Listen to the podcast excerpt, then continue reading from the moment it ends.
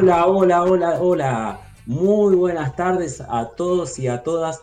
Es un placer acompañarlos en un nuevo programa de periodismo adaptado acá en Radio Power 103.3. Como siempre, estamos junto a mi compañero Matías Moyano y nuestro querido operador eh, Charlie Bianchi.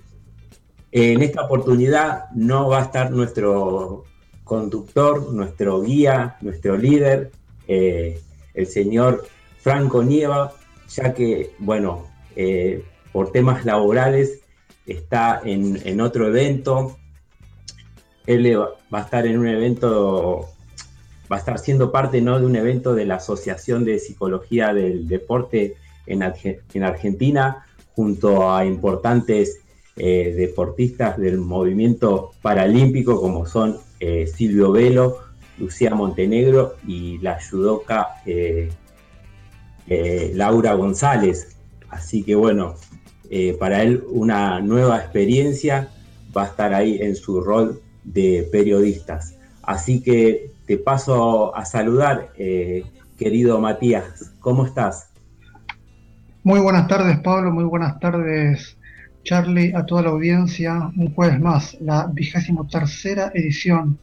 Y sí, ahora estamos nosotros dos al frente, ya que nuestro compañero, por temas laborales, como bien lo decías, eh, no, puede, no puede estar hoy acompañándonos, así que vamos a llevar el programa eh, como siempre lo, lo, hacemos en equipo, esta vez este, sin la presencia de, de Franco pero con toda la, con mucha información, con toda la onda y como siempre la mejor música al finalizar el programa. Así es. Ahí los, saludamos a, nuestro querido operador ¿Cómo le va, señor Charlie Bianchi? Hola, Pablo, Mati, ¿cómo están? ¿Todo bien, muchachos? Acá estamos bien, por suerte, un poco fresquito, que está bajando ya la temperatura, por lo menos acá en Virreyes. Bien, acá llevando adelante eh, lo mejor posible el barco para que no se hunda. No, no, no, tranquilo que no, que no se va a hundir. No, no, es, es solamente un chiste. Eh, tenemos un, le contamos a toda la audiencia que tenemos un programa eh, lleno de, información, como siempre, con mucho contenido sobre todo el, colectivo de personas eh, con discapacidad. Así que, eh, por empezar, ya en un ratito vamos a estar hablando con nuestra licenciada en turismo, Yamila Segovia. también vamos a tener una entrevista eh, con una psicóloga, eh, una entrevista internacional. Eh, contanos un poquito, Matías, de qué se trata. Sí, así es. Vamos a tener este, desde la Ciudad de México a la doctora en psicología, a Magda Rivas. ¿sí? Nos va a estar hablando un poco de la, de la emocionalidad y un poco del estrés, de cómo, de cómo vivimos los seres humanos con respecto al estrés, a los miedos, de cómo funciona la mentalidad, las emociones. Bueno, ella nos, va a estar explicando un poco en breve cuando, cuando lo tengamos. Así en México, Ciudad de México, en vivo y en directo. Solamente está saliendo para, sus amigos allá y, demás. Periodismo adaptado internacional, como siempre. Sí, sí, exactamente. Así que bueno, también vamos a tener una entrevista eh, con una atleta eh, paralímpica. Ella ya está clasificada para Tokio, se, trata de Aldaña, eh, Aldana Ibáñez. Ella se compite en salto en largo. Así que bueno, y vamos a estar finalizando como siempre a, puro, a pura música. En este caso le vamos a dar la oportunidad al, al tango y va a estar cantando eh, una cantautora, ella se llama eh, Andrea Bolov. Así que tenemos de todo, así que quédense acompañándonos. Estamos desde ahora hasta las 20. Eh, y bueno, recuerden de, seguirnos en nuestras redes, ¿no es así, Matías? Así es. Antes quiero pasarte el teléfono de la radio para que nos dejes eh, tus mensajes para poder leerlos o escucharlos en el caso de que sean en audio. ¿sí? Puedes comunicarte al 11 25 69 97 43, anteponiendo el 54 9 si es larga distancia. Nos puedes escuchar también por la web encontrándonos como Radio Power ARG. Y nos encontrás en todas las redes, Pablo. Le decimos a la gente en YouTube, en Spotify, en Facebook y en Instagram como Periodismo Adaptado. Bueno, ya que me decís eh, YouTube, te, digo que hace en el día de ayer, de ayer, perdón, eh, estrenamos eh, una nueva entrevista a un atleta eh, paralímpico. Se trata de Juan Zamorano. Eh, él es eh, participa, perdón, en la disciplina de para taekwondo. es el primer es el primer y único clasificado a un juego paralímpico por primera vez en la historia de la disciplina del para taekwondo. Así que eh, les digo que no aprovechen la oportunidad de poder ver completa eh, la entrevista en nuestro canal. sí, sí, fue una entrevista muy buena la que tuvimos con, en realidad lo que tuvo Franco. así es, la llevó él adelante. Sí, sí, así que... Excelente entrevista. Bueno, vamos eh, a empezar el programa y vamos a empezar con el primer tema, con el primer tema musical. Se trata de Buhum Banton, es un eh, músico jamaiquino, él hace reggae y este tema va en homenaje a, los, a Argentina, al seleccionado de fútbol argentino, campeón de la Copa América el último sábado. El tema se llama Champion. Y además él está cumpliendo en el día de hoy 48 años. Así que Charlie, adelante con la música.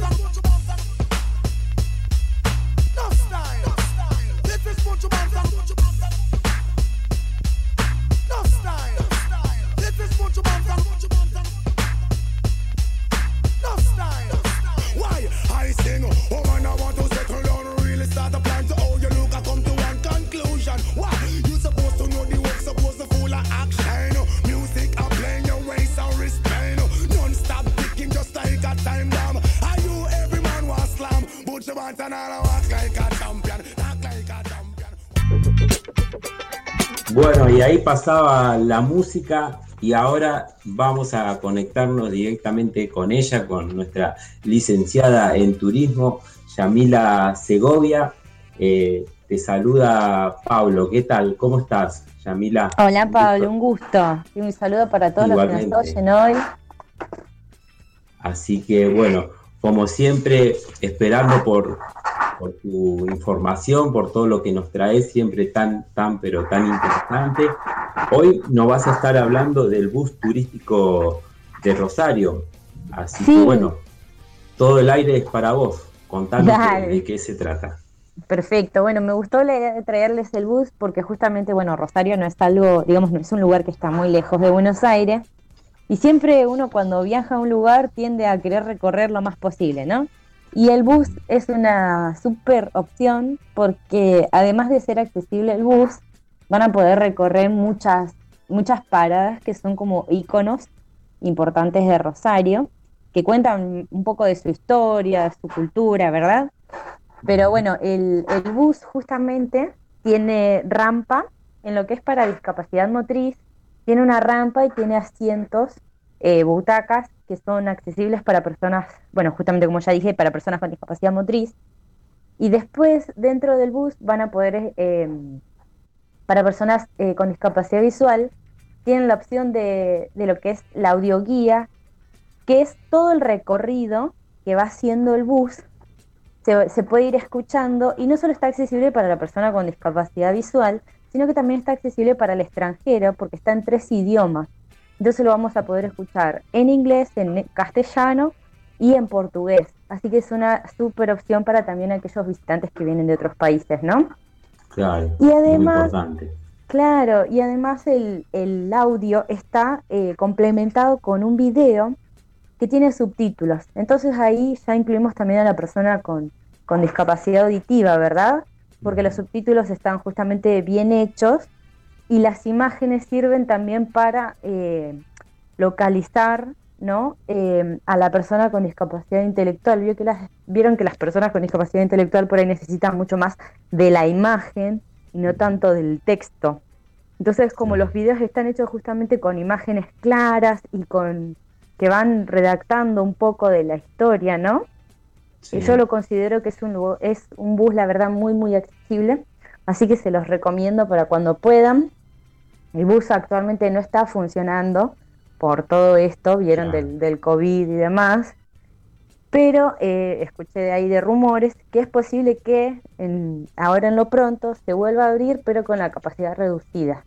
Así que les recomiendo, si pueden tal vez eh, comunicarse antes de ir, porque si no, seguramente se manejen con reservas, así que van a necesitar, digamos, reservar su lugar con anticipación.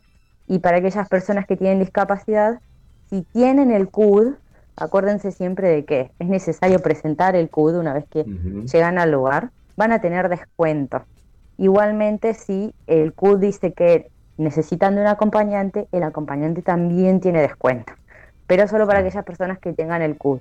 Acuérdense que las que no lo tengan no van a, digamos, no van a eh, ser beneficiarios de esto, ¿no?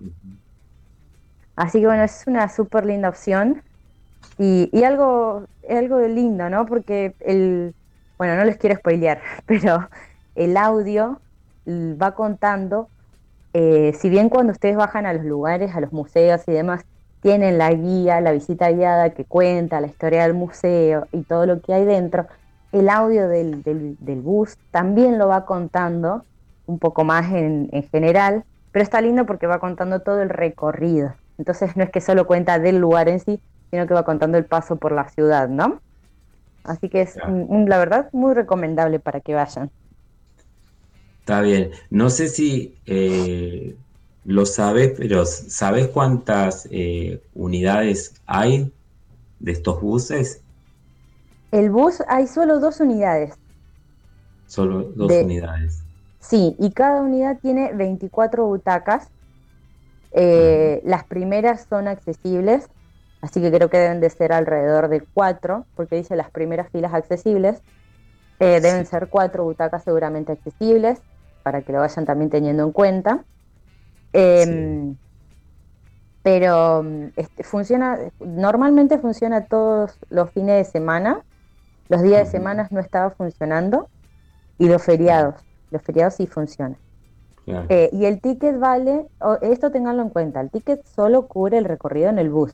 Una vez que ustedes se bajan, cuando se bajan a los lugares, o sea, pueden subir y bajar obviamente en cada lugar que frena el bus, pero em, ustedes bajan en un museo y en el museo tienen que pagar la entrada aparte, ¿sí? Eso considérenlo porque muchas veces las personas piensan que porque pagan el bus y bajan en ese lugar tienen la entrada incluida el lugar y no, no la entrada no está incluida el lugar, ¿sí? Claro. Y te, hago otra consulta. Eh, ¿Cuántos años hace eh, que existe el bus turístico, este, este City Tour? ¿Que es accesible? Es desde el año pasado. Ah, recién. Sí. Que está el bus, la verdad, me mataste porque no sabría decirte cuántos años hace que está el bus turístico.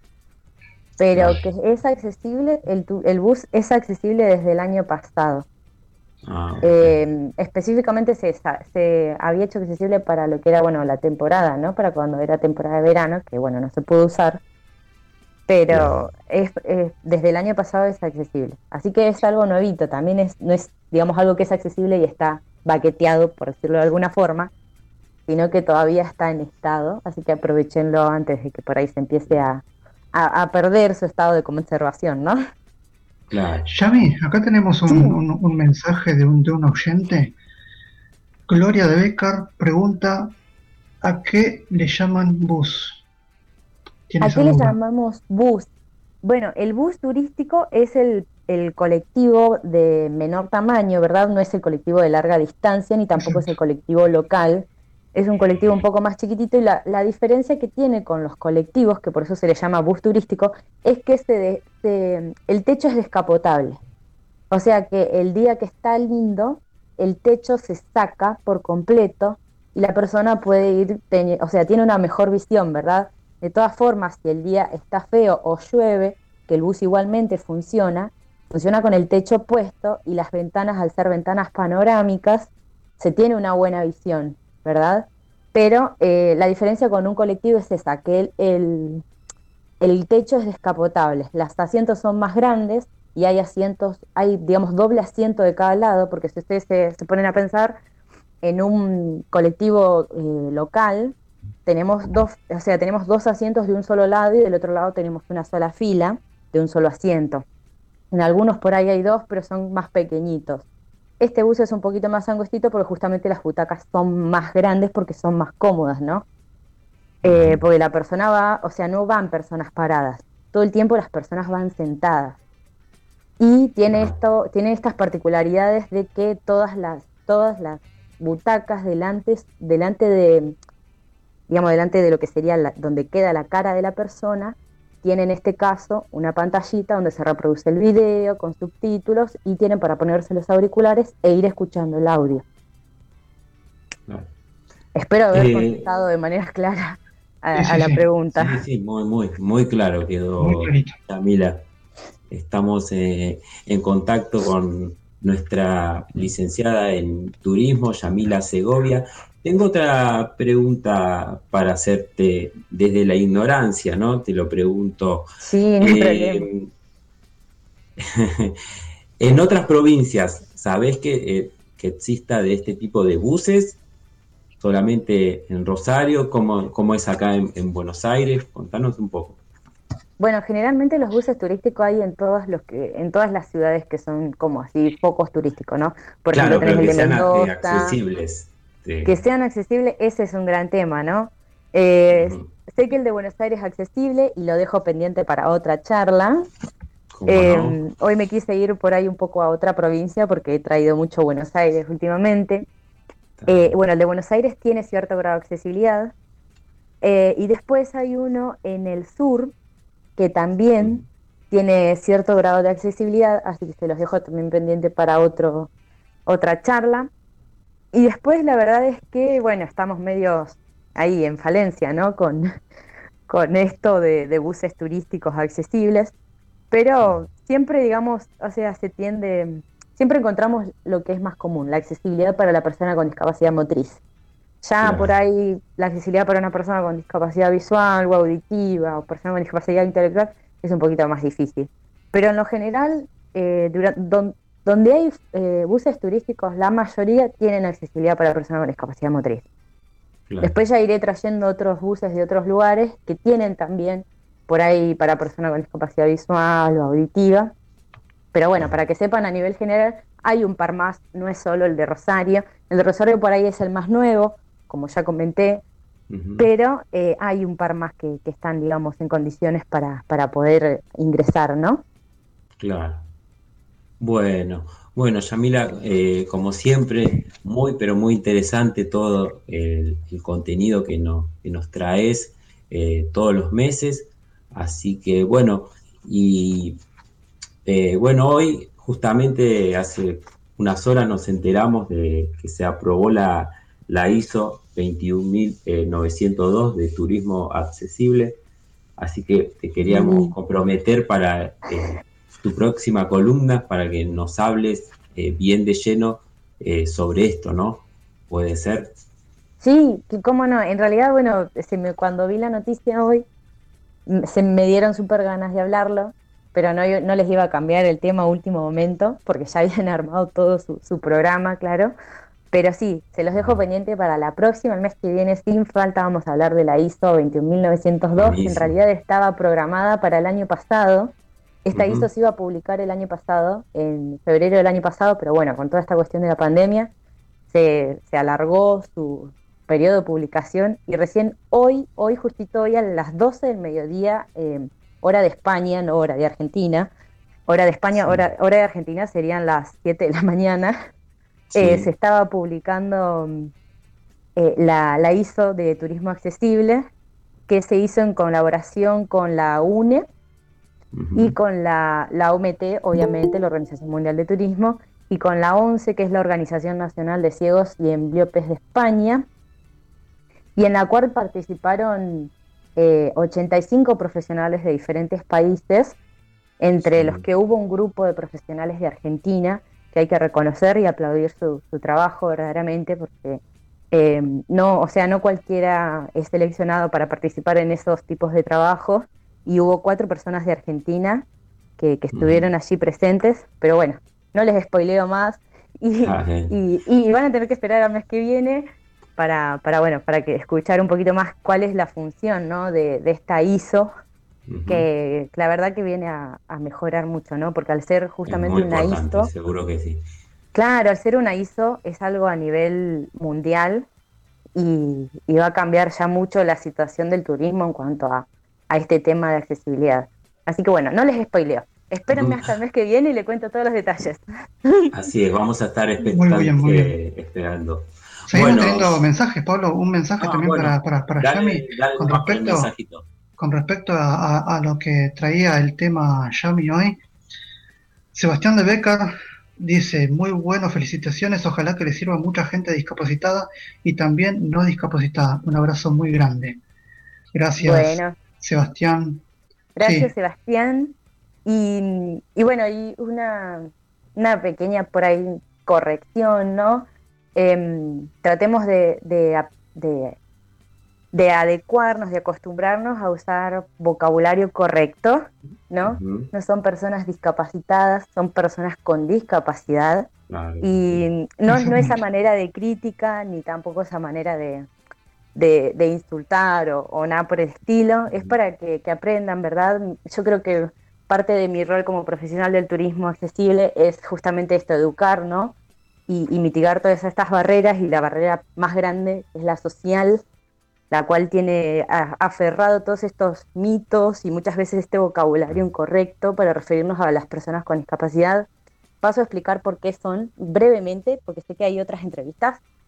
Eh, ¿Por qué es persona con discapacidad y no persona discapacitada? Porque si decimos persona discapacitada, primero lo estamos discapacitando para todos y no son personas discapacitadas para todos.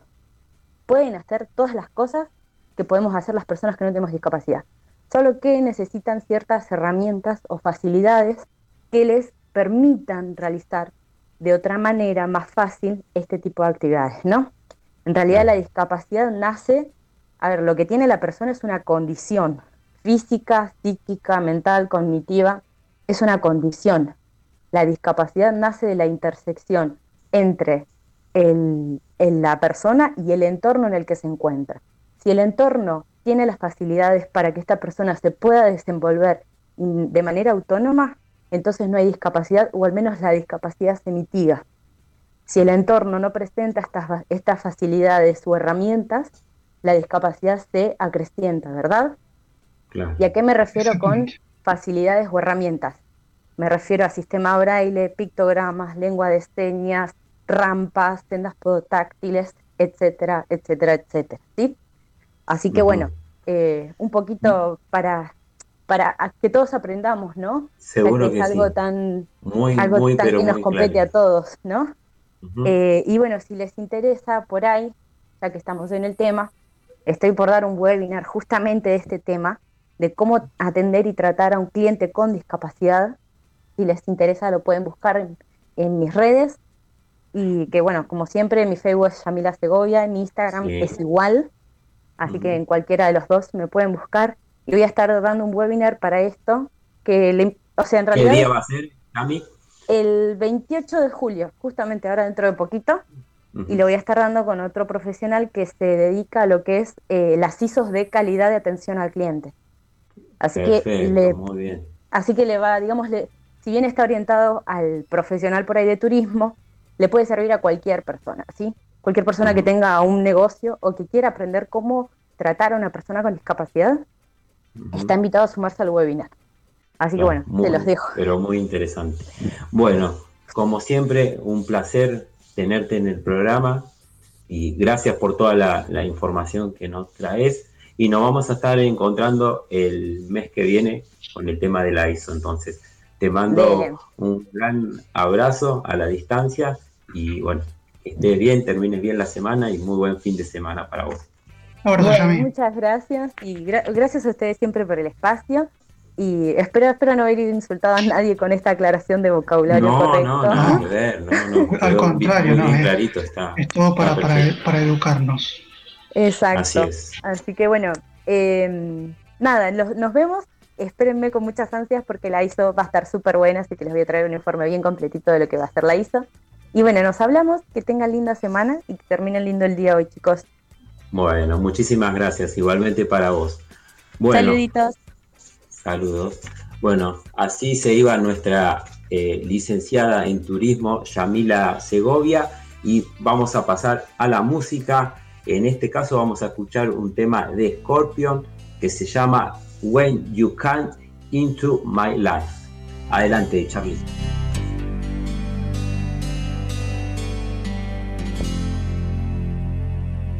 You give me a smile,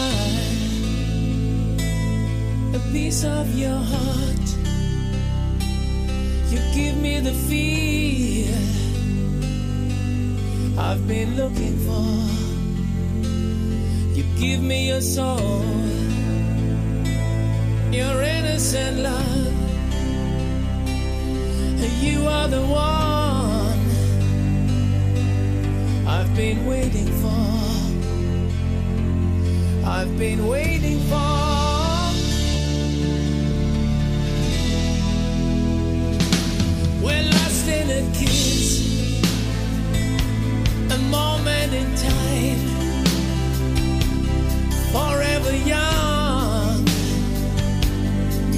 Just forever, just forever.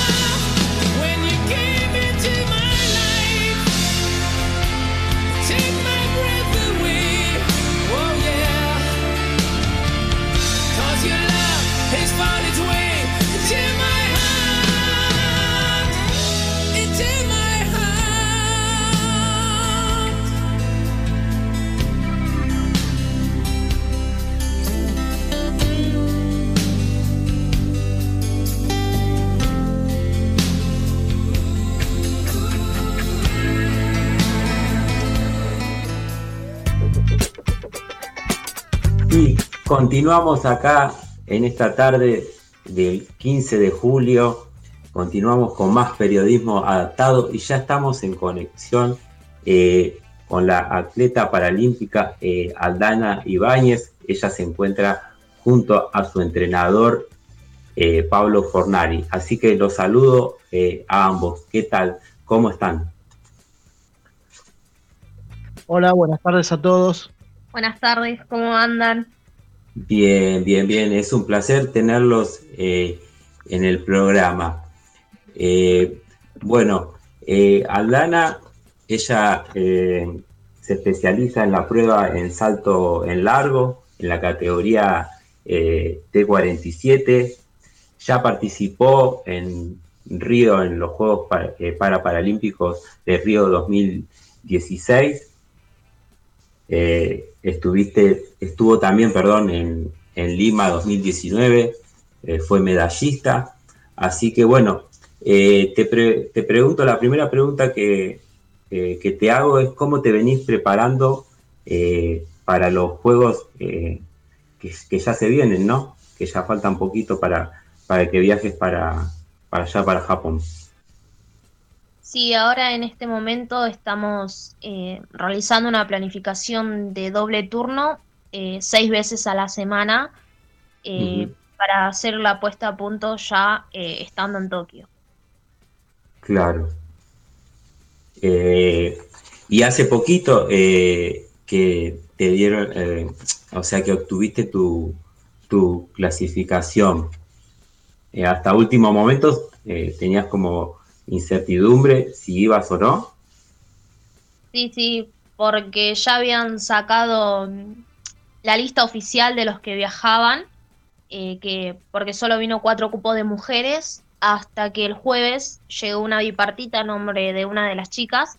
Entonces, como estaba primera suplente, eh, al llegarle a ella, eh, me queda a mí el puesto para poder formar parte, pero sí, poquitos días, todavía no, no caigo. Claro, está bien. O sea, ¿y qué diferencia ves con respecto eh, a la vez que, que sabías que ibas a ir a, Río? Eh, más teniendo en cuenta en el contexto que, que- que estamos viviendo por, por la pandemia eh, mundial del COVID. Sí, creo que va a ser algo diferente porque Río fue con un estadio lleno, fue obviamente mi primer juego, ahora ya cuento con esa experiencia, la única diferencia va a ser que el estadio no va a estar lleno, que no va a haber público, pero tengo toda la confianza de todos los torneos que vengo arrastrando de, de poder afrontarlo eh, y en base a la preparación que hemos hecho conjunto a mi entrenador para poder llegar hasta donde queremos y lograr el objetivo. Claro.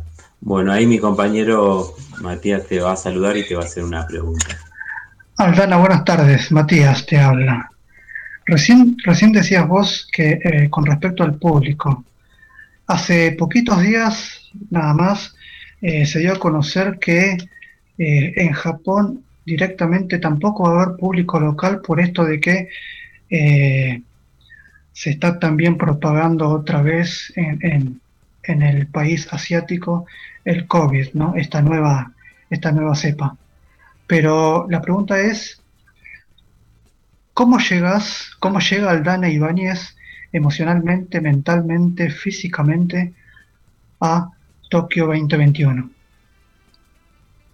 perfectamente con mucha fe y poder eh, ya estar dentro de Tokio creo que fue el primer objetivo así que sigo con la misma ilusión eh, de poder llegar eh, prepararme poder prepararme bien para para lo que es otro juego paralímpico obviamente bastante atípico diferente sin público pero lista Claro.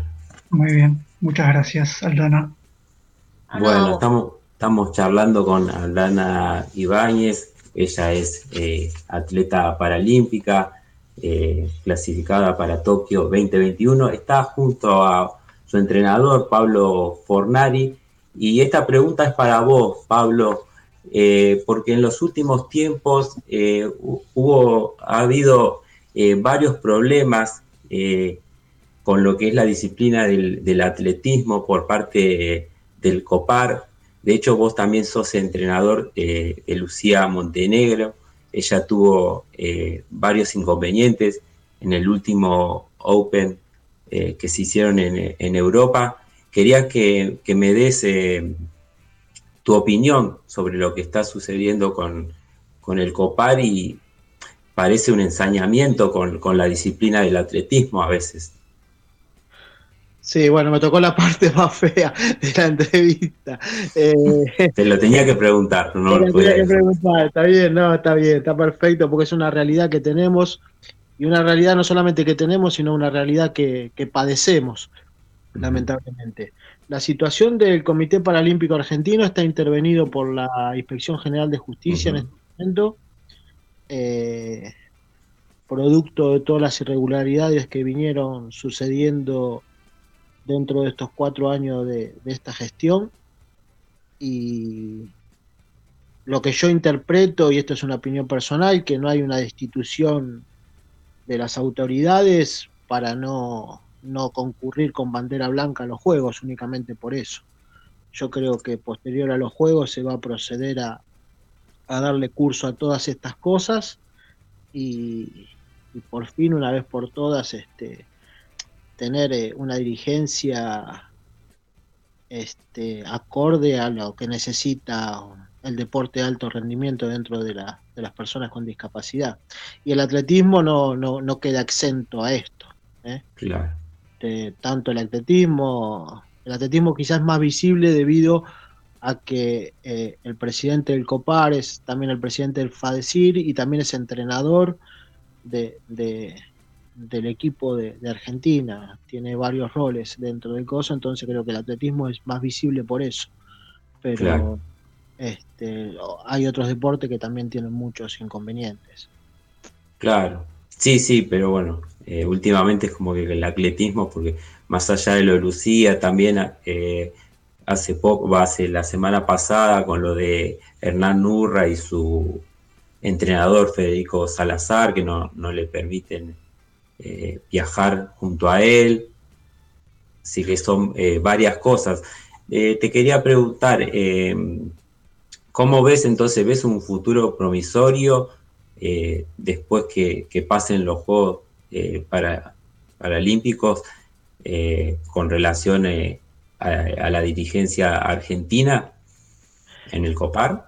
Este, sí, antes, antes el tema de, Hernán Urra con, con Fede es un caso realmente muy llamativo. Este, es un entrenador personal que está becado por el ENAR, tanto el atleta como él, y lo- lo- las cosas de esta es que después todos cuando Hernán traigan una medalla eh, van a estar todos dentro de Hernán y Hernán va a hacer su preparación en Tokio sin su entrenador. Es una barbaridad y cuando dentro de la nómina de gente que viaja, viaja un montón de gente que nun- nunca entrenó a un chico. Claro. Entonces, e- en estos casos empiezan a, a viajar gente de la Secretaría de Deporte, empieza a viajar, y no puede ser que un entrenador, eh, tampoco viajo yo, pero bueno, yo no estoy en la lista larga, estoy en otra situación, no, no digo nada, pero este, es, eh, no, no, no pueden estar pasando estas cosas. No Claro. pueden estar Sí, ter- termina siendo, termina siendo una vergüenza absoluta, ¿no? Para, Termina no solamente siendo una, agencia de turismo. sí, sí, Porque no solamente eh, para el país. este, todos los entrenadores que tienen un atleta dentro de un juego olímpico, cualquier, tienen derecho a, a acompañarlos. El, el atleta se siente, eh, tiene la empatía necesaria con su entrenador del conocimiento de años, eh, se siente seguro. Este, es un momento, es un final que, todo atleta y entrenador quiere vivir juntos y que vaya gente que, que nunca nunca entrenó un chico ni nada, viste, es algo que, que realmente duele.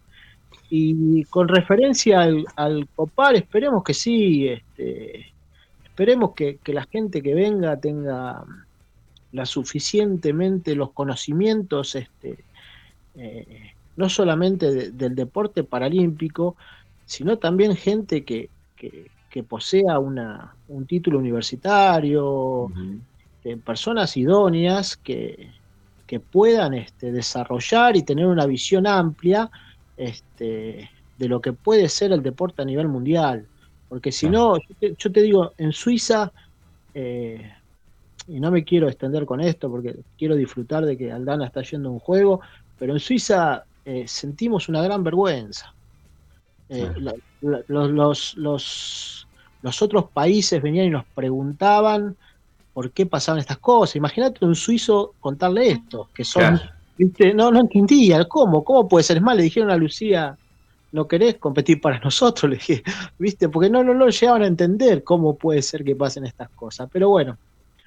Hoy por hoy nos ocupa Aldana, que, que estamos muy contentos de que, que se le haya abierto la posibilidad de Y- estar en nuestro juego y, y disfrutar de eso. Seguro que sí, eso es muy importante.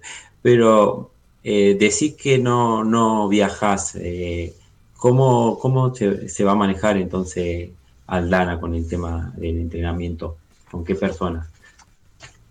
Aldana, según lo proyectado, va a estar este 15 días antes allá de, de su competencia. O sea que Ujú. la, la parte de la puesta a punto de un entrenamiento, los entrenamientos se hacen en base a la competencia que uno, que uno tiene. Claro. Primero tiene un macrociclo, que es un ciclo olímpico, que son de cuatro años, esto lo venimos trabajando hace cuatro años. Y en donde hay microciclo, en este microciclo que le toca ahora, que es la finalización de- del macrociclo del Juego Olímpico, le toca la puesta a punto allá. Seguramente la vamos a hacer con algún otro entrenador que, que esté en la villa, que va a ser eh, Ariel González, seguro, o Adrián Botaro, alguno de los chicos de, de FADEPAC. Claro. Bueno, eh, Aldana, eh, bueno, eh, estuviste participando del Open que se hizo, se realizó en Suiza en mayo. Quería preguntarte qué balance personal eh, haces ¿no? a nivel deportivo de, de esa competencia. Eh, igual este año, te corregiría, no fui yo a Suiza, sino fueron dos que se realizaron acá en Buenos Aires y una Ah, en. Uruguay. Ah, Concepción del Uruguay, ¿no? Sí, sí, en donde pude revalidar dos veces la marca, en, porque había hecho, en el primer torneo de Buenos Aires hice 503, que es la marca que me consagró con la medalla de bronce en Lima 2019. Sí, Después en Concepción del Uruguay había hecho 513 y en el último torneo que se realizó acá en Buenos Aires hice 522. claro. O sea, altamente positivo el balance que haces.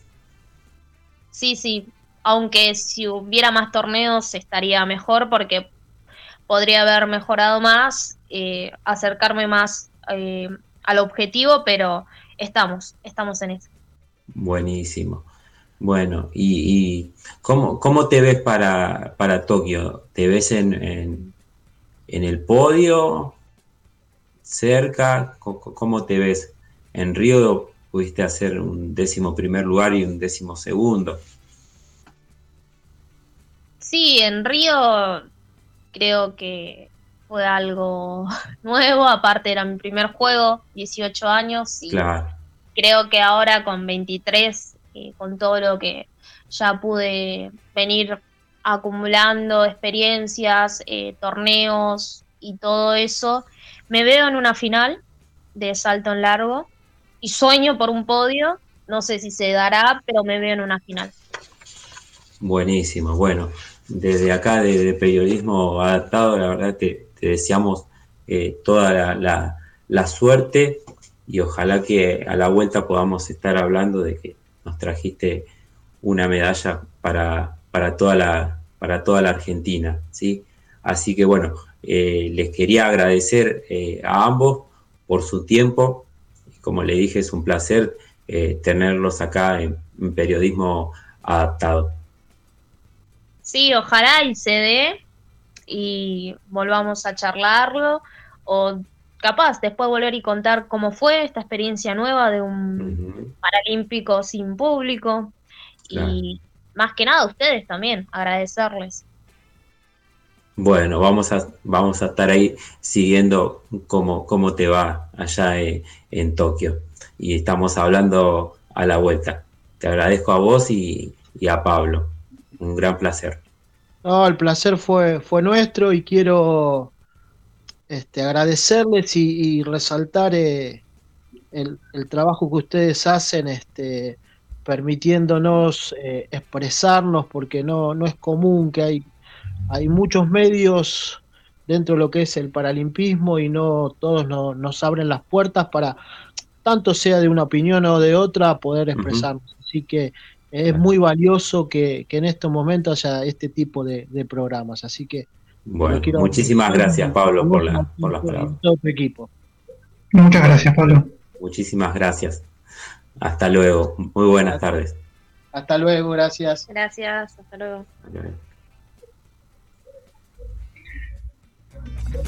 Bueno, así pasaba eh, la atleta eh, ya clasificada a Tokio, Aldana Ibáñez. Y vamos a continuar eh, eh, con los deportes paralímpicos y adaptados de nuestro país. Eh, y vamos a hacer el breve resumen que hacemos todas las semanas. Voy a empezar eh, hablando del tenis en silla de ruedas porque Gustavo Fernández quedó eliminado en las semifinales de, de Wimbledon eh, tras caer derrotado frente al inglés Gordon Ray por 4-6, 6-0 y 2-6.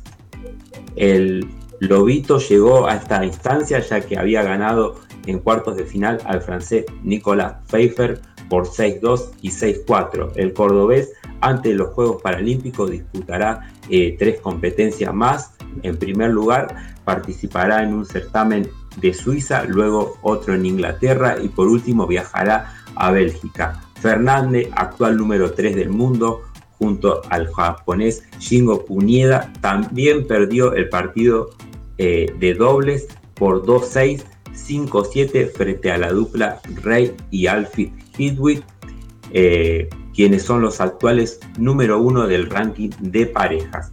La segunda noticia que le traigo eh, para toda la audiencia es de judo paralímpico. La selección argentina suma un representante más para los Juegos Paralímpicos de Tokio. Se recibió en las últimas horas la noticia y o sea, la confirmación que el judoka Fabián Ramírez se clasificó eh, a los Juegos por ranking en la categoría de menos 73 ki- eh, kilos, ubicándose en el vigésimo de la tabla general y tercero en la clasificación funcional B1. Hay que recordar que Ramírez disputará sus sextos Juegos a sus 44 años y que obtuvo una medalla de plata en los Juegos Paralímpicos de Atlanta 1996 y una presea de bronce en los Juegos de Beijing 2008. Además, consiguió una medalla de bronce en los últimos Juegos Panamericanos de Lima 2019. De esta manera se suma a los judokas ya clasificados Eduardo Gauto en menos de 66 kilos, Laura González en menos 57 kilos. Se espera que en las próximas horas eh, llegue alguna wildcard, ¿no? una invitación para otro representante argentino. Bueno, la tercera noticia eh, tiene que ver justamente con la entrevistada que tuvimos recién con Aldana Ibáñez, que disputará su segundo Juegos Paralímpicos, porque en las últimas horas se dio a conocer que la selección argentina de atletismo adaptado tendrá una integrante más, que como dijimos es Aldana Ibáñez, que tiene 23 años, quien se desempeña en la prueba de salto en largo en la categoría T47. Recordemos que la oriunda de Formoso ya estuvo presente en los Juegos de Río 2016. Allí participó en, las pruebas de salto en largo en la categoría T47, ubicándose en el décimo primer puesto y en la de 100 metros eh, de la T47 finalizó en el décimo segundo lugar. De esta manera, la Delegación Nacional de Atletismo quedó conformada de la siguiente manera. Aldana Ibáñez en salto en largo en la categoría T47, Yanina Martínez en 100 y 200 metros eh, en la T36, Antolena Ruiz Díaz en lanzamiento de bala y disco F41, Florencia Romero, Romero perdón, lanzamiento de bala y disco en la categoría F12, Romina Fernández en lanzamiento de clavo y bala en la categoría F32 y Mayra Vergallo en lanzamiento de bala por la categoría F35. Y en lo que tiene que ver con los hombres, tenemos a Hernán Barreto en los 100 y 200 metros en la categoría T, T35, Hernán Urra en lanzamiento de bala también en la T35, Brian Impericeri en salto en largo y 100 metros en la categoría T37, Alexis Chávez en 100 y 400 metros de la categoría T36, Gabriel Sosa en 100 metros en la categoría T54 y Pablo eh, Jiménez Reynoso en lanzamiento de bala y jabalina en la categoría F57. Bueno, y vamos con las últimas eh, dos eh, informaciones, son cortitas. Eh, una tiene que ver con eh, las lobas y los topos que anoche estuvieron en el, juego de las estrellas de básquet. ¿sí? La selección argentina de básquet sobre silla de ruedas, más conocida como las lobas, y el seleccionado de básquet de sordos, los topos, anoche participaron en la 32 edición de este certamen, en el cual el equipo blanco le ganó 84 a 66 al equipo negro. El evento se disputó en el Polideportivo Roberto Pando del Club Atlético San Lorenzo y se pudo disfrutar por Teis Sport y por la plataforma Teis Sport Play. Y la última, y ya finalizando con este resumen de los deportes paralímpicos y adaptados, eh, vamos a hablar de fútbol de talla de baja, porque las selecciones de Córdoba y de Tucumán esta semana volvieron a, a los entrenamientos después de tres meses sin tener actividad presencial. Y bueno, de esta manera termino con el resumen y Muy bien, Pablo, muy, Ahora- muy detallado todo. ¿eh? Bueno, espero que eh, podamos seguir eh, trayendo las, las mejores noticias cuando empiecen los Juegos eh, Paralímpicos en, en Tokio, ¿no? Bueno, Claro, claro que ahora nos vamos a una pausa y luego de ella volvemos con más periodismo adaptado.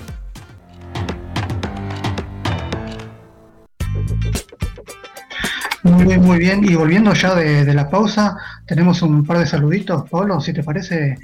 Sí, cómo no, adelante. Eh, volvió a escribir Sebastián de Becar, ¿sí? Con respecto Sí. a la columna que dio Yamila Segovia hace un rato. Pide disculpas. Dice, tiene mucha razón, señorita, perdón por mi ignorancia. Me dio muchísima vergüenza y muchas gracias por la corrección. No, por favor, este, Sebastián, estamos para, para eso, para corregir, para Todos los días se aprende algo nuevo, ¿sí? Tal cual. No tienen por qué eh, Sí, saberlo.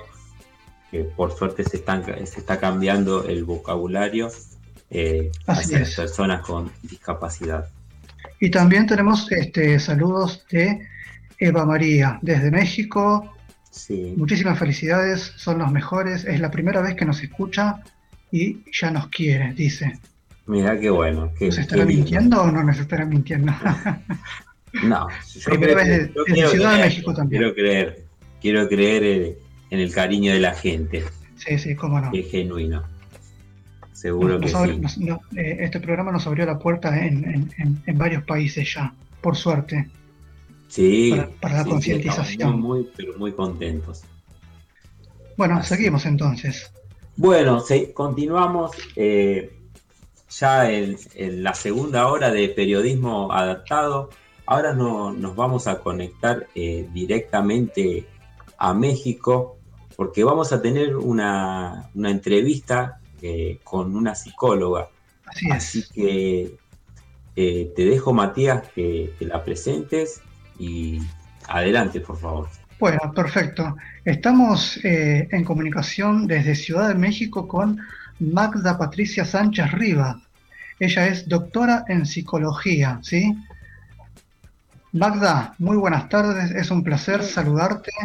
Es un placer tenerte tardes, con chicos. nosotros. Muy buenas tardes, el placer es mío. Muy bien.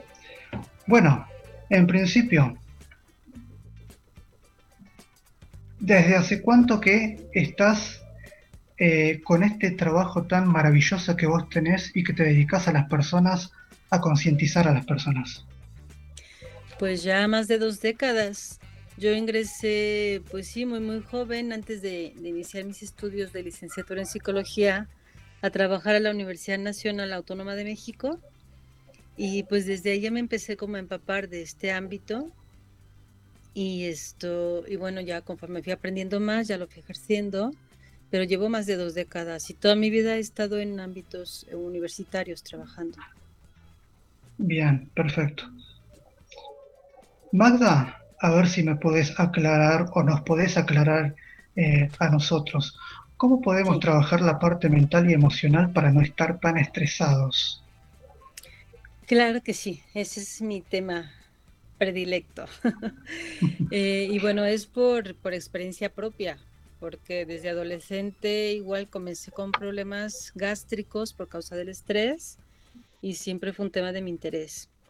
Eh, justamente eh, quisiera hacer referencia, después de felicitarles por los buenos contenidos que, que nos aportan y de decirles que también crean en el cariño de, de la audiencia. Y si Así es de es. México, yo hablo por ellos, así que créansela de verdad, porque sus contenidos sí que, sí que son muy interesantes y, y muy actuales, me parece a mí. Justo Bueno. eh, escuché un programa previo de ustedes y hablaba una chica eh, nutrióloga, que creo que ella es como la nutrióloga de cabecera aquí del programa, y en ese programa hablaba justo de la gastritis y de la colitis, de cuando se padecía esto, ¿no? Sí, de nuestra licenciada Luciana Lin. Exacto, ella, que me gustó mucho lo, lo que aportó y hacía referencia a cuidar esta parte de los de la alimentación, evitar alimentos irritantes y tal, ¿no? Grasas y tal. Entonces a mí me gustaría mucho retomar esa parte y complementarla, eh, mencionando que no solamente nos alimentamos de manera física, ¿sí? Y eso influye muchísimo en el estrés. Y es algo como que no tenemos mucha conciencia de ello. Nosotros, además de todo lo que ingresamos a través de la boca, pues tenemos otros sentidos. Y esos sentidos también perciben y también nos alimentan. Entonces nosotros nos alimentamos de los elementos. Nos alimentamos, por ejemplo, de la energía solar. Entonces, ¿qué ha pasado ahora en la pandemia? Llevamos año y medio donde hemos tomado muy poca, muy poco sol. Y entonces de este lado, en nuestro continente, felizmente, en la mayor parte de las ciudades, nosotros contamos con esa energía solar. Y esa energía solar nos alimenta. Y nos alimenta no solo eh, físicamente, nos alimenta también anímicamente. Entonces yo sí les invito a que tratemos todos los días, en la medida de lo posible, aunque sea unos 10 minutos, a través de la ventana, de cristales como sea, de, de alimentarnos un poco más de sol, ¿sí? También si es posible buscar alimentarnos de un aire lo más puro, más oxigenado posible, porque eso también eh, influye en nuestro estado de ánimo, Claro, ¿sí? Y bueno, otro elemento muy importante que nos alimenta son nuestras relaciones sociales. O sea, los seres humanos somos seres sociales, por supuesto. Y esto nos ha venido a afectar muchísimo durante este encierro por la pandemia, porque hemos perdido mucha interacción. Y claro que tenemos todos estos medios. Yo llevo igual casi dos décadas dando clases en línea. Mis alumnos ya se inscriben directamente en modalidad a distancia. Y bueno, ellos están habituados a que sea así. Pero todos los que no lo están, pues ha sido muy complicado. ¿Sí? Entonces también tenemos que tomar mucho cuidado con esta alimentación que estamos teniendo a nivel social, con quien nos relacionamos, la forma en la que nos estamos relacionando. Todo esto influye muchísimo en el estrés que padecemos, ¿sí? Si nosotros nos, nos alimentamos y nos estamos desnutriendo en lugar de nutrirnos con todos estos elementos, el estrés va para arriba. Ujú.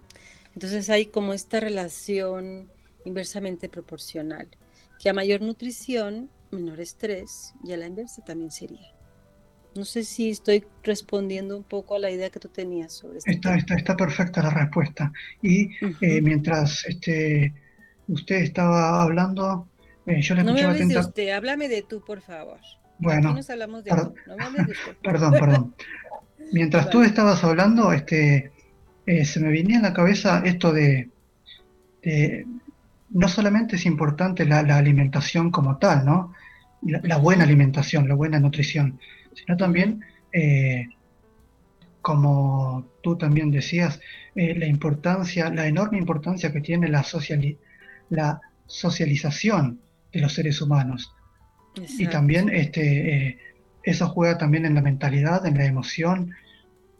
Y, y esto se viene eh, a la, a- a la siguiente pregunta. Eh, tú nombraste en, en Mindalia, este canal de YouTube, Sí, sí. eh, que tú te dedicas a apoyar a las personas para que tengan otro tipo de despertar diariamente. Sí. ¿A qué haces referencia cuando te, cuando, cuando tú dices despertar diferente? Ajá. Mira, nosotros hay un dicho que dice, "Som- somos lo que comemos, ¿sí? Y vuelvo a, continúo con esta parte de esta alimentación y de esta nutrición, con todos estos elementos y con todos estos hábitos. Eh, nosotros también nos alimentamos, por ejemplo, con el descanso, con un sueño reparador. Ajá. Por eso yo hablo que, está eh, que es tan importante despertarnos ya de forma activa en lugar de estar reactivos, que es lo que yo mencionaba mucho en Mindalia. Tengo aquí abierto el, el, el archivo este, la guía de lo que mencioné ahí, lo tengo muy claro. Sí, Y, y entonces también eh, tengo un, y ahora al final igual les menciono mi página web y todo esto, que va en función de estos hábitos. Le llamamos habitux, hábitu, el habitus de Bourdieu hace referencia a toda esta alimentación social justamente que estás mencionando tú. Entonces bien, el sueño, el descanso, es otro de estos hábitos súper importantes que tenemos también que tomar en cuenta para ir reduciendo el estrés, para ir liberando el estrés. Igual vuelvo a esta parte de la pandemia porque todo esto se ha, se ha enfatizado muchísimo, se ha remarcado. Ahora, por ejemplo, esta cuestión de tener problemas de insomnio, eh, problemas de sueño, que insomnio no solo es dormir tarde, sino que te despiertes a mitad de la noche o que estés pues inquieto, ¿sí? Entonces, eh, eso también nos alimenta porque durante ese descanso, pues se recuperan muchos órganos de nuestro cuerpo y entre ellos mucho, pues el propio cerebro. Ajá. perfecto. Entonces, cuando nosotros trabajamos toda esta parte emocional, justamente vamos liberando estrés y junto con estos otros hábitos, con toda esta nutrición, con estos hábitos que tenemos, pues es como podemos conseguir realmente liberarlo y tenemos un despertar distinto cuando logramos hacer esto, mucho más activo. Muy bien. Y, esto me lleva a la, a la siguiente pregunta, que es, ¿cómo transformamos los seres humanos una emoción negativa en una positiva? Si es que existe un método. Tú me dirás. Sí, sí hay, hay varios métodos y hay algunos muy accesibles, muy sencillos. Y, y ya que han mencionado esto de, de tratar de utilizar un lenguaje como más, más apropiado en distintas áreas, eh, yo prefiero modificar esto de tener emociones negativas y positivas Sí, por tener emociones útiles y no útiles o inútiles. ¿Por qué? Porque le damos siempre una connotación negativa a emociones que, que son favorables, que son útiles, como por ejemplo la tristeza, que tiene una función útil, que nos ayuda a ir reparando heridas emocionales. Eh, también el, el miedo, por ejemplo, es, es una emoción protectora, nos protege mucho el miedo, ¿sí? Y el enojo también tiene su función, tiene una función donde podemos expresar esto, cuando percibimos alguna injusticia, por ejemplo. Entonces, pues yo prefiero que digamos que son emociones útiles o emociones inútiles. Ajá. Y esto va mucho en función también de, de los niveles de la emoción, porque emociones básicas pues tenemos cuatro, estas tres que he mencionado más la alegría.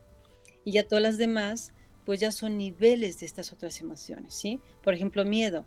Podemos tener pues un temor que está pues relativamente tranquilo, bajo, pero después podemos padecer alguna angustia, alguna ansiedad, algún pánico, algún terror, que ya son niveles de la emoción que ya pierden la utilidad. ¿Me explico? Y entonces métodos muy sencillos donde podemos liberar los niveles que son inútiles de emociones para mantener niveles útiles son, por ejemplo, la respiración, que es algo automático que tenemos. Entonces, cuando nosotros empezamos a percibir que yo de sentir un poco de temor ya me siento mucho ya con pánico, con terror y tal, lo que hago es concentrarme en la respiración, empezar a modificar mi ritmo de respiración, hacerla más lenta, hacerla más profunda y dirigir mi atención ahí. Ese es un Perfecto. método muy sencillo y muy útil. Está explicado muy detalladamente y muy, es, es muy preciso el ejercicio. Bagda, ¿cómo Sí. es la mentalidad y la emocionalidad, más aún en este año y medio? ¿Cómo es la mentalidad y la emocionalidad en México?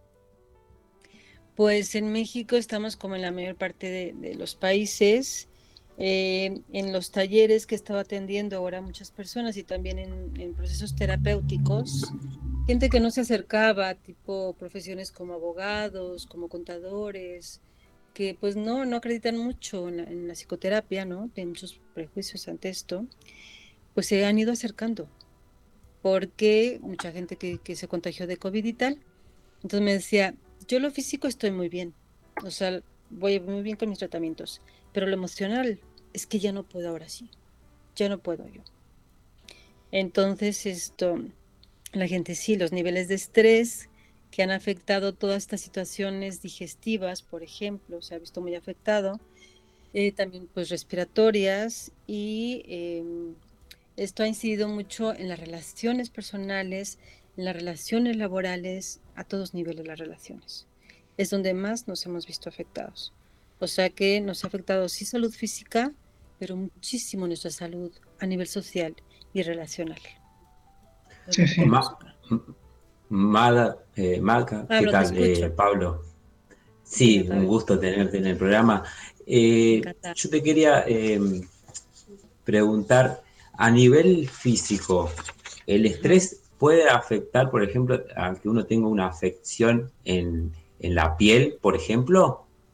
Sí, eh, la piel es un, es el órgano más grande que tenemos en el cuerpo y es un órgano Sí. muchas veces llamado un órgano de choque. Hay muchas afecciones, por ejemplo, de neurodermatitis, que son a partir de estrés eh, como un gran, un componente importante. Por ejemplo, un, un acné también que se presenta en la, en la piel, esto también tiene ese componente. Y no solo la piel, o sea, hay muchos otros órganos. Esto que referíamos de la gastritis y colitis, Claro. estas inflamaciones tienen un componente psicosomático muy importante. Bueno, está la dispepsia, ¿no? Eh, que es muy, que está muy relacionado con, con lo que tiene que ver con, con el estrés, la ansiedad, ¿no? Sí, hemos visto varios pacientes con problemas en la piel y en cuanto resuelven este origen emocional que les ha causado que han entrado en shock y tal, eh, se empieza a resolver la situación en la piel, por ejemplo. Claro. Eh, si por ejemplo viene una persona, ¿no? que está en un pico de estrés, pero muy, muy, muy, pero muy elevado, eh, ¿qué es lo que tendría que hacer primero? ¿Qué, qué le aconsejarías vos? ¿Te refieres a que venga, que asista a, recibir apoyo o que esté, no Claro, sí, vos siendo psicóloga, eh, Ajá. cómo lo ayudarías, ¿no? Porque más allá de, de hacer una terapia, por ahí necesita estar eh, medicado con algún psicofármaco o hacer actividad física, eh, no sé, es como un complemento de todo, ¿no? No solamente por hacer terapia va a poder eh, salir de, de bajar sus niveles de, de estrés, me parece. Sí, mira, yo aquí lo que lo que recomiendo es esto, claro, los casos son distintos, ¿no? Hay que, hay que conocer todo la, la cuestión que Claro. alrededor de, de lo que está sucediendo, pero de manera general, eh, yo sí recomiendo que, por ejemplo, llegar a los fármacos sea como, como una alternativa muy al final, ¿sí? Hay muchas personas que están, que el estrés más que elevado es agudo, o sea, se percibe, se percibe muchísimo. Y no es que esté tan elevado, sino es por la situación que está teniendo la persona. Entonces, tú a la persona la mueves del ámbito que le está generando este estrés. Por ejemplo, ahora que hemos estado todos eh, trabajando así en línea y tal, y a mucha gente eso le ha estresado muchísimo. Ahora que ya se puede, empezar a salir, yo siempre les recomiendo eso. Sal ahí de ese espacio y eh, si tienes por lo menos un parque cerca, si puedes salir un poco a las afueras de tu ciudad, donde cambies ese aire, donde te oxigenes, donde recibas a lo mejor también un poco de sol, pero mucho más oxígeno, como que ya le hemos perdido mucha esa importancia a todos estos elementos naturales, ¿sí? Y esa conexión que tenemos con esos elementos. La gente se va y regresa otra por completo, porque has, porque has roto con, con esa, esa inercia que estabas teniendo, ¿sí? Además, yo trabajo también con muchas, eh, pues con terapias alternativas y complementarias. Entonces, yo les sugiero, por ejemplo, eh, si puedes conseguirte alguna terapia floral de, de gotas, así en gotas, terapias florales que son totalmente naturales y no tiene Claro, lo que se llama flores de Bach, ¿no? Bach, Por ejemplo, por las flores de menos. Bach, hay, hay varios sistemas, más conocido las flores de Bach. Ujú. Entonces tómate eso y, y te va a ayudar, te va a relajar. Si no las tienes, pues tómate un tecito de tila, de pasiflora, algo más natural, ¿me explico? Sí, o sea, sí. como que regresar a esta conexión con lo natural para desconectarnos un poco de toda esta tecnología y todo esto que nos está aportando esta, pues son radiaciones que recibimos. Yo primero me voy por ahí y por la parte de la, de la mm, respiración, como les he indicado, ¿sí? Y también buscar eh, cambiar un poco la relación con las personas que estamos. Un jueguito de mesa, hacer un postrecito, cosas así por el estilo. Muy bien, hacemos. Sigue.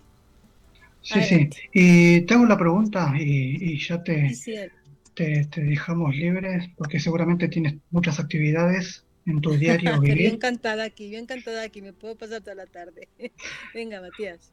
Bueno, eh, esto, esto es importante. Yo creo que una de las cosas más importantes, pero lamentablemente es una de las cosas que, que tenemos todos los seres humanos.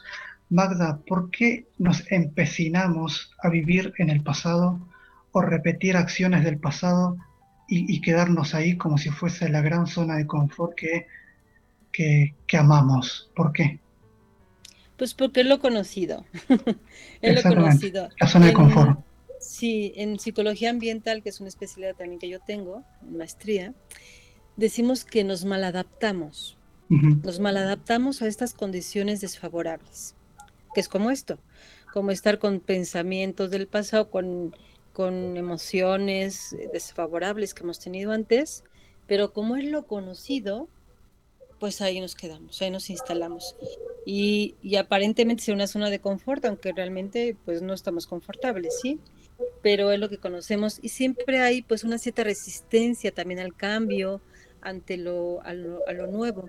Por un lado nos atraen cosas novedosas, pero por otro lado también eh, nos limitamos a, a estos cambios, a esta novedad. Entonces, es algo que tenemos que tener muy presente en la época de hoy en día. Eh, lo único seguro es el cambio, lo único que tenemos seguro ahora mismo. Entonces, sí requerimos trabajar mucho, mucho nuestra flexibilidad, mucho esto, nuestra empatía y mucho esta apertura a, a cosas nuevas, a todo diferente. Y bueno, yo veo mucho los jóvenes, les está costando también mucho trabajo esta parte, no solo las personas mayores. Entonces sí requerimos de esto, de lanzarnos a la aventura, de, de ver nuevas opciones, nuevas formas de hacer las cosas y, y ver que pueden, podemos tener muy buenos resultados también con ello. De tener otro pensamiento. Así Sí, es. Otro pensamiento que nos genera otras emociones y otras relaciones también. Sí, tal cual. Bueno, Magda, te estuvimos estos 15, 20 minutitos. Este, estamos agradecidos para, para nosotros los argentinos. Desde Ciudad de México estamos charlando con la doctora en psicología Magda Rivas, ¿sí? Magda, ¿nos puedes dar por última vez sí, eh, las redes para que te contacten o para que Sí, conozcan claro tu que sí. Por favor. Sí, mi, mi página, la página web y todas las redes es nos, N-O-S-H, habitux, con X al final, punto com. noshabitux.com, con H intermedia. Y ya eso es igual para todas las redes y todo lo demás. Y yo solo quiero decir que estoy muy agradecida, que yo tengo muchos amigos argentinos, que les tengo mucho, mucho cariño. Y envío un saludo para todos allá, que son gente bellísima, como les conozco. Un Muy abrazo bien. para todos. Muchas gracias, Magda. Muchísimas gracias, Magda. Un placer tenerte en el programa. Gracias, Pablo. Hasta pronto. Gracias. Bueno, y ahora continuamos con más periodismo adaptado y vamos con más música.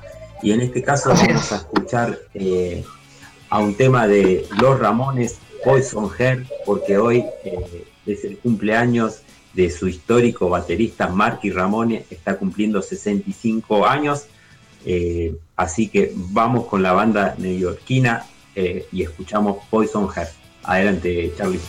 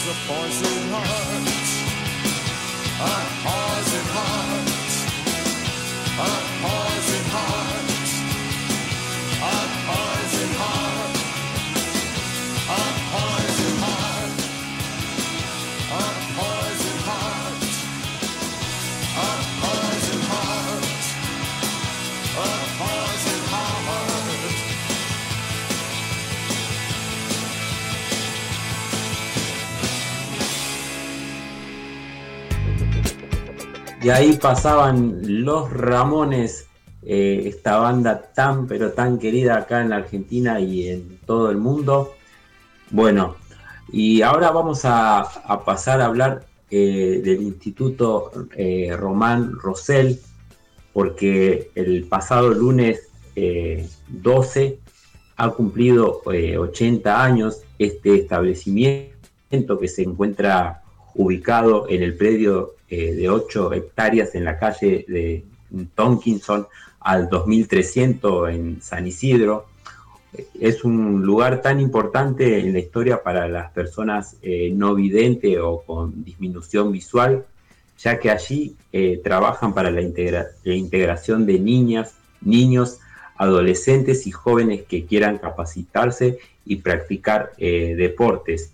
Además hay que decir que fue durante 20 años referente en el deporte y del Rosell, por ejemplo, salieron los murciélagos, el, el deporte golbol, el torbol y actividades paralímpicas de mediano rendimiento.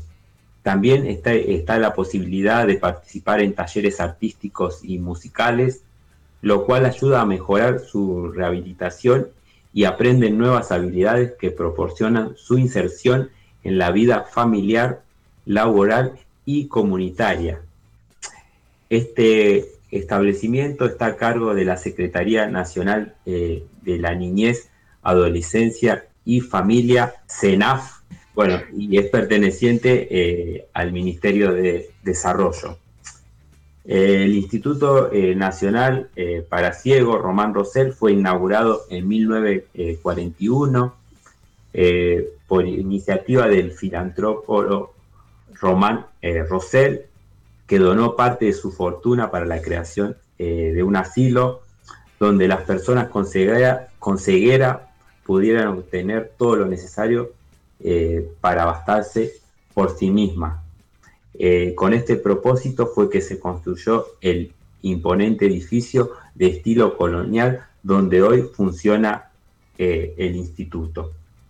También hay que Eh, mencionar, este Pablo, que, Sí, que también enseñan talleres musicales también, no solamente así es, es. deportivo, expresión artística y musical, en donde, bueno, todos los alumnos que van allí a, a- a estudiar, a mejorar, eh, mejoran, valga la redundancia, su rehabilitación y Claro, obviamente adquieren nuevas habilidades que facilitan, bueno, la inserción tanto en la vida laboral, comunitaria, familiar, eh, en la vida en general. claro. Sí, sí. Tal, tal- Eh, tal cual. eh, Y sí, bueno, pe- perdón, eh, perdón que me meta en la, en la conversación. sí, Sí, Charlie, por no. favor. Bueno, sí, justamente se creó para todo eso que ustedes dijeron en el año eh, 41. Es, eh, bueno, antes era un edificio modelo. Fue primera institución eh, latinoamericano eh, ya preparado para las personas con eh, discapacidad visual. Eh, después, bueno, a, a pasar los años ya fue más que nada, bueno, después en el año 70 y pico lo tomó ya el Estado, donde ahí, bueno, se hace todas el- las cosas gratuitas, ¿no es cierto? Y bueno, tal cual, como decía Mati, eh, hay, bueno, hay teatro, hay eh, cocina, hay informática, está el área bueno, deportiva, como decía Pablo. Eh, bueno, en el área deportiva eh, incluye gol, gol, torbol, fútbol, patín, bueno, gimnasio, y etcétera, etcétera, ¿no? También, bueno, tenemos, tenemos, dijo, bueno, tienen cestería, bueno, y así muchas cosas más donde, bueno, donde uno se puede eh, rehabilitar realmente eh, a gusto de cada uno, ¿no? Eh, Realmente, realmente es un, es un referente, es un gigante referente de, de- de todo lo que es eh, el deporte y bueno, y demás. tal cual. Es todo un modelo en, en lo que Sí, es sí. América, ¿no? Sí, sí, más allá que bueno que hoy por hoy eh, hay instituciones ¿no? que se van, que lo van reemplazando, pero bueno, pero en sí es, el único, el, la el único establecimiento enorme que está realmente preparado eh, para eh, personas con problemas de discapacidad vi- visual. Claro. Y también hay que decir que en el año, eh, más o menos en el 2006, se habían denunciado eh, que, eh, digamos, el establecimiento estaba eh, cuesta abajo, ¿no? Impulsado por la desidia de, de las últimas eh, administraciones. Eh, eh, sí, Las, exact- condi- las condiciones de hábitat eran pésimas. exactamente. Hubo, bueno, hubo una época donde, bueno, eh, al, al edificio no le estaban dando mucho interés, pero bueno, eso ya entraríamos a- a- al área po- política, ¿no? Pero, Claro. pero bueno, hasta que se, por suerte ya en 2010, 2011 y para acá, eh, ya Sí. fueron eh, tomando cartas en el asunto, donde eh, por fin se logró eh, que al edificio eh, le den un poco más de importancia. Donde hoy por hoy, si ustedes lo ven, eh, está totalmente cambiado. eh, ya tenemos un, tiene un nivel ya bastante elevado eh, de rendimiento, ¿no? Y bueno, y, lo- y la verdad que lo están llevando eh, muy bien. Así que bueno, felicitaciones. a- Enhorabuena. Exactamente, sí, sí, sí. Bueno, de esta manera pasaba una pequeña eh, reseña de esta eh, institución eh, tan importante en nuestro país para la- las personas con discapacidad visual, ¿sí? O disminución visual también. Así que bueno, vamos a, a pasar a escuchar otro, otro tema, ¿sí? Este tema fue elegido por, acá por mi compañero Matías y vamos a A ver. estar escuchando a Tony Braxton con el tema Unbreak My Heart.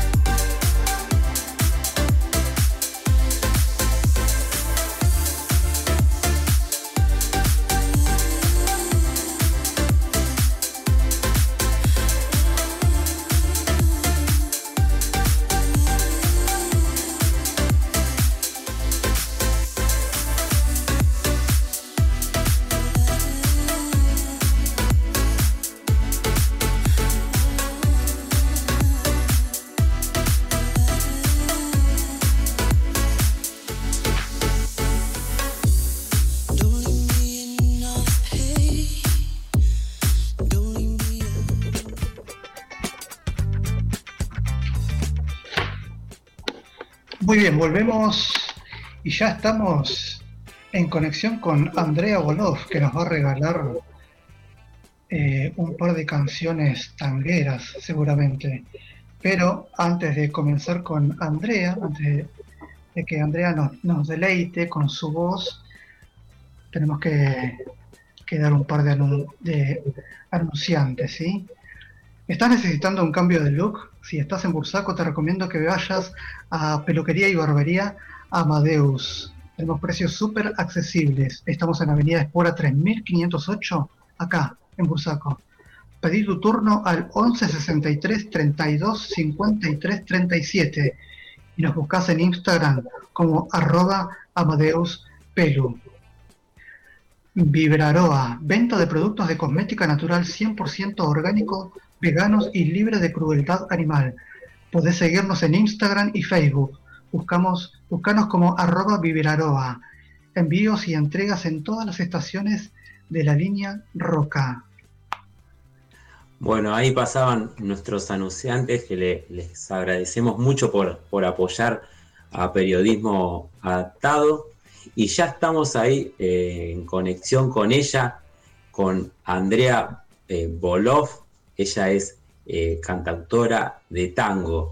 ¿Qué tal, Andrea? Te saluda Pablo. ¿Cómo estás? Es un gusto tenerte en Periodismo Adaptado. ¿Qué tal, Pablo? Un gustazo para mí. Y bueno, bienvenida a esta, esta convocatoria, esta invitación de ustedes tan linda para compartir un rato de música, de, de poesía, ¿no? Eh, Seguro que sí. Sí, sí. Y, y voy, a, voy a contar, eh, no una privacidad, pero bueno, yo te conocí eh, hace una semana cuando fui a ver a Pablo Bernaba en su, en su, en su nueva aventura como, como solista y él te, te invitó a cantar un, un tema y, y la verdad que me enamoré de, de tu voz, ¿no? Ahí junto con mi novia, no, la verdad que quedamos muy sorprendidos y bueno, dije, eh, ojalá que pueda estar eh, en nuestro programa y bueno, acá te tenemos. Eh, te quería preguntar, eh, ¿cuántos años hace que, que estás con la música? ¿Cuándo, cuándo te iniciaste? Contanos un poco. Bueno, mira, yo tuve como dos etapas. Una etapa en el siglo pasado, porque tengo 57 años, y otra Aunque pareces mucho menos. Sí, zafo bastante, ¿viste? Tengo un buen lejos, como dicen, ¿viste? Sí, Y con el tema de la voz, que parece que tengo voz de más chica, de, como que, no sé, pareciera que fuera una voz de, de una persona de, de otra edad. Entonces, zafo, zafo Una bárbaro. voz de 30 años, Andrea. Gracias, gracias. Oh, eh, mira, hoy dos veces me dijeron eso, qué bárbaro, me lo voy a empezar a creer, qué bárbaro. La juventud en plenitud. Totalmente, totalmente. Y bueno, en, como te decía, en el siglo pasado fue que empecé a estudiar canto después de una carrera universitaria, yo soy arquitecta, y era como que me había quedado eso pendiente. Y, y bueno, y en ese momento pude hacer, armar un dúo con una pianista y andar haciendo algunas cosas por Buenos Aires. Y ese envión llegó hasta el 2001, no, no hace falta que explique mucho por qué, ¿no? Y hubo una pausa de, bueno, dedicarme a otras cosas.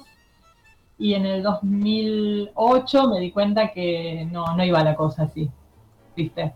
Que había algo que no podía dejar abajo de, de la alfombra o, o escondido por ahí. Sí. Y me reconecté con la música en el 2010. eh, empecé a estudiar en el seminario de letristas de la Academia Nacional del Tango. Empecé también a profundizar en interpretación con Patricia Barone. Y, y bueno, y ahí armé otro dúo, Musas Orilleras, con una guitarrista, con Sandra Antonucci, de San Isidro. Y, y bueno, como seis años estuvimos haciendo cosas, dos discos hicimos. Y después, bueno, después distintos proyectos, o sea, hace un montón, pero en distintas etapas, porque, viste, a veces la vida es así, qué sé yo, tenés este, o- otras ocupaciones o otras prioridades, pero mm, ahora le estoy, me estoy dedicando a esto y, y bueno, este, escribiendo un montón, y bueno, también las tareas este, de cuidado y esas cosas, pero este, metiéndole muchas fichas a esto que me, me apasiona, ¿no? Claro. ¿Actualmente estás eh, con una orquesta? No, actualmente estoy en varios proyectos, estoy en un trío con dos compañeras. como tres extrañas. Eso mismo, sí. Que es un dúo muy, un trío muy particular porque es bandoneón, violonchelo y voz. Qué lindo. Y la verdad que es hermoso y, y bueno, se prenden en, en locuras de, de versionar cosas que no son tangos y, y también en, en hacer temas nuevos, ¿viste?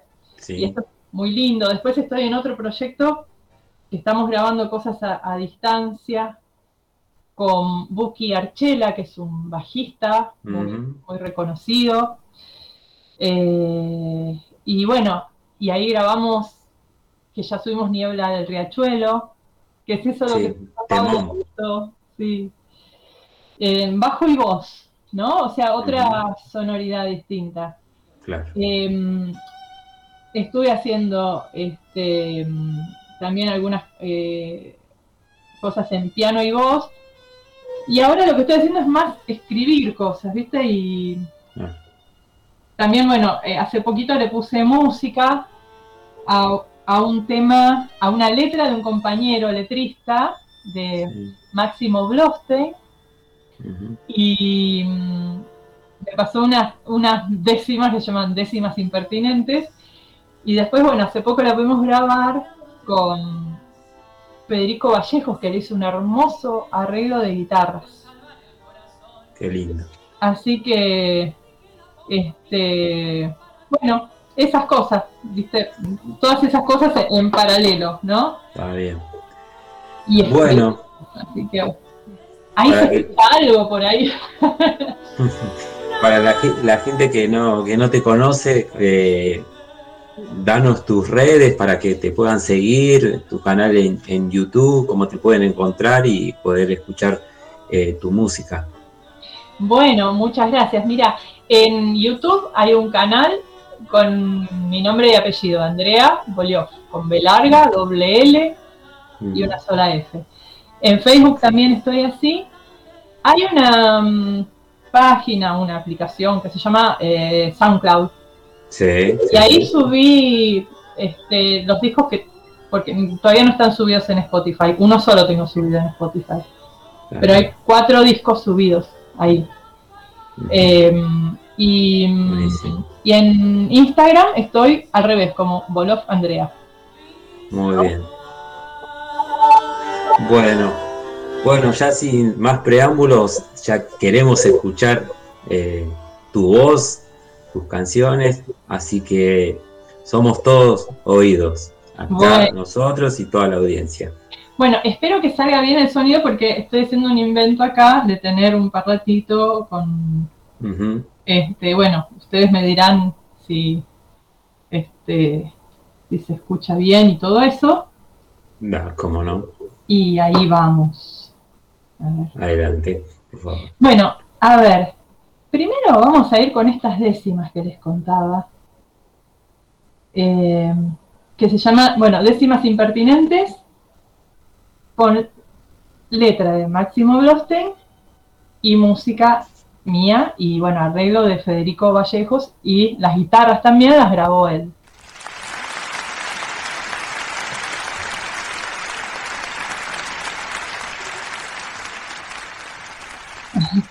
Qué bárbaro, me aplauden antes de empezar.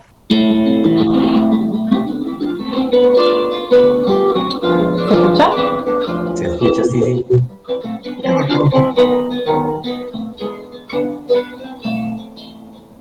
El que come y no convida, mientras nadie se dé cuenta, con su panza ya contenta, su miseria está escondida, siempre encuentra una salida y al cambiar de dirección buscará en su colección un disfraz como recurso.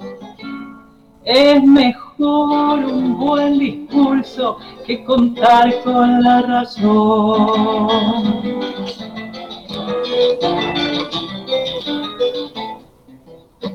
Decimas impertinentes con tono provocador, que no pecan de inocentes, que no carecen de humor, y aunque siempre estén vigentes, cada vez huelen peor.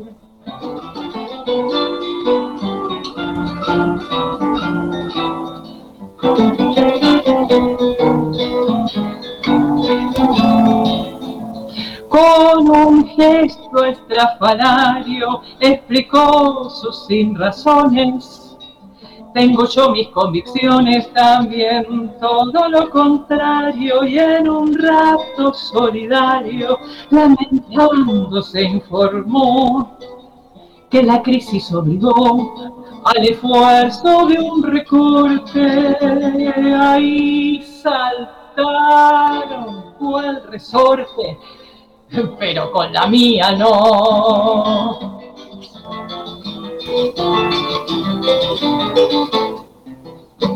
Decimas impertinentes con tono provocador, que no pecan de inocentes, que no carecen de humor, y aunque siempre estén vigentes, cada vez huelen peor.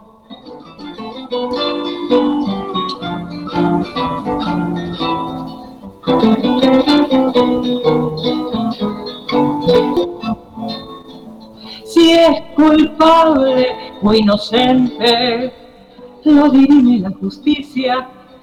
Esa estatua tan ficticia, cara rota y decadente, el que ve y es muy consciente, un señor llamado juez aprendió con lucidez cuánto valen sus pobres y acomoda los colores del derecho y del revés.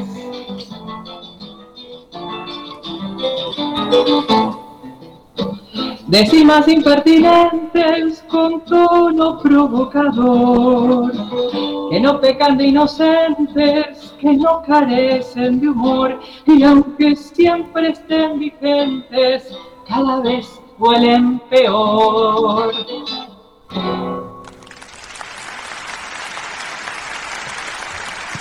Bravo, muy, muy, pero muy bueno. Este, es un, bueno, un poco, es muy claro de, de lo que habla, ¿no? Estas décimas. Sí, sí. Este, la verdad que bueno, me encantaron y es, es una producción fresquita, fresquita, hace unos días, salida Así. del horno. Mirá vos, es un, es un honor que, entonces, más para nosotros todavía. Ahí tenemos un mensajito que va a leer eh, Matías para, para vos. del Andrea, tenemos un mensaje desde México, desde Ciudad de México. Mirá hasta dónde llega tu voz. Qué bárbaro. Saludos desde Ciudad de México con cariño y respeto. Jamás había escuchado semejante voz. Ah, Hermosa voz. No nos deja quién, dice este mensaje, ¿no? Pero saludos desde México, Andrea, con todo el cariño. Muchas gracias, muchas gracias y bueno, qué emoción, ¿no? Qué emoción llegar tan lejos y qué, qué lindo que poder llegar con la música hasta allá y, y bueno, compartir un rato y, y pasarla bien, Seguro que sí. disfrutar esto, ¿no? Bueno, vamos, vamos a hacer una, una cosa. Nosotros no vamos a decir un par de cositas del programa Muy bien. y después ya te vamos a, a dar para que vos termines con tu música, ¿sí? Y así Perfecto. no, nos vamos a ir despidiendo de una nueva edición de periodismo adaptado. Eh, Mati, ¿dónde nos pueden encontrar en las redes? Pablo, nos pueden encontrar, como siempre decimos, en Spotify, en YouTube, en nuestro canal de YouTube, en Instagram y en la fanpage de Periodismo Adaptado, justamente como Periodismo Adaptado. Perfecto. y tenemos que decir que también eh, hace poquito, hace más o menos 10 días, estrenamos en nuestra página web y nos pueden encontrar como periodismoadaptado.ar. Es sin el con, ¿eh? es punto .ar. Ahí van a encontrar eh, toda la información del movimiento paralímpico y también vamos a empezar a subir eh, informaciones que tengan que ver con asuntos legales, salud, cultura en general.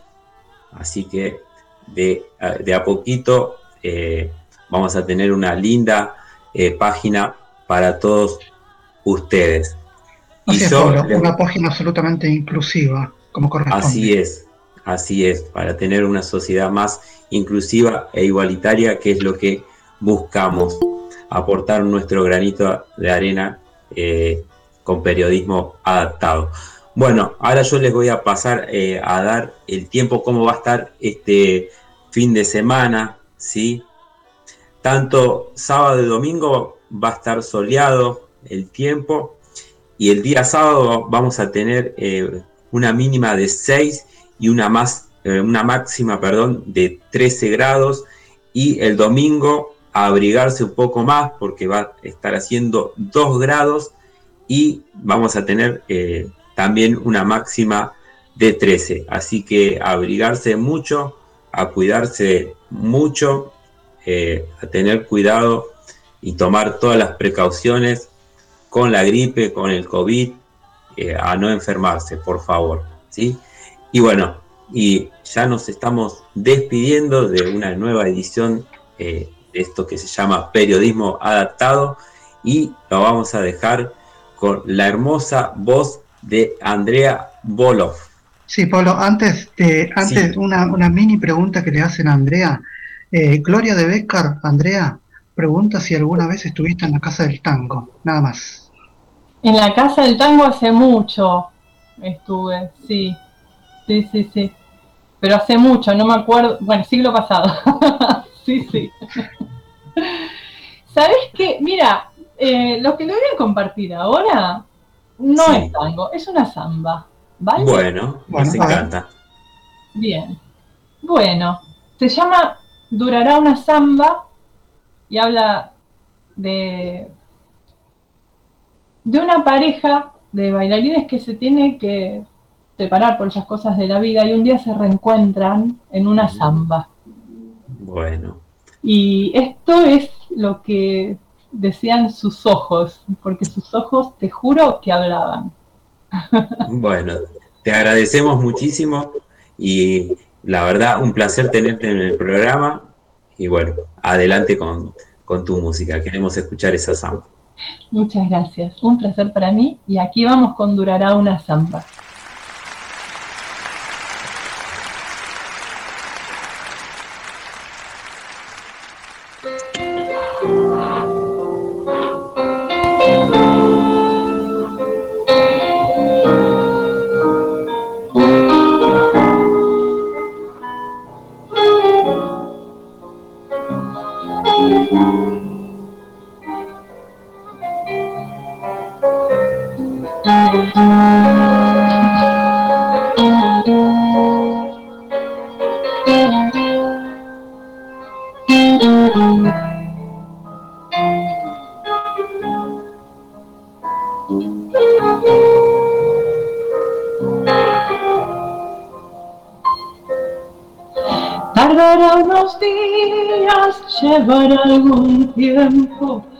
Cuando al fin comprenda que no habrá regreso.